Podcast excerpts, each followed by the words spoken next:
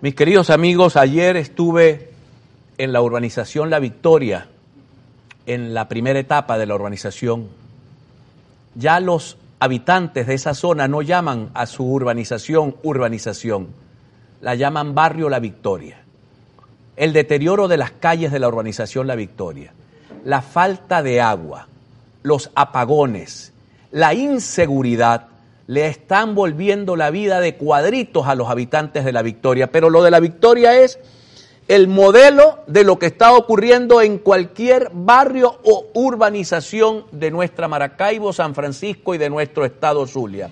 El abandono de las calles, el abandono de las avenidas, el abandono de todos los espacios de la gente, mis queridos amigos, los ha llevado a organizarse, a protestar para exigir que se les atienda. Hoy queremos dedicar nuestra reflexión a las comunidades de Maracaibo y decirles no cedan en su exigencia, en su obligación, en su deber de reclamar que se les atienda, que se les atienda con prontitud en todas sus necesidades. No puede el gobierno hacerse la vista ciega ante los problemas de nuestras comunidades. Y nosotros hoy queremos hablar y dedicar esta reflexión a los habitantes de cualquier ciudad o pueblo del estado Zulia, de Venezuela, que están viviendo la tragedia de la desaparición de sus calles por huecos, de los servicios públicos que no existen o que son de una calidad ínfima. Venezuela se ha rancherizado y los responsables de todo esto son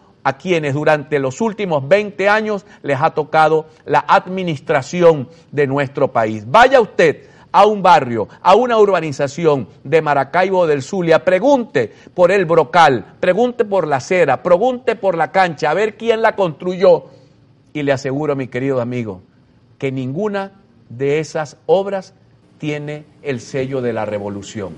Lastimosamente, la revolución se ha vuelto puro bla, bla, bla en materia de atención a nuestras comunidades. Identificamos y ya regresamos con todos ustedes.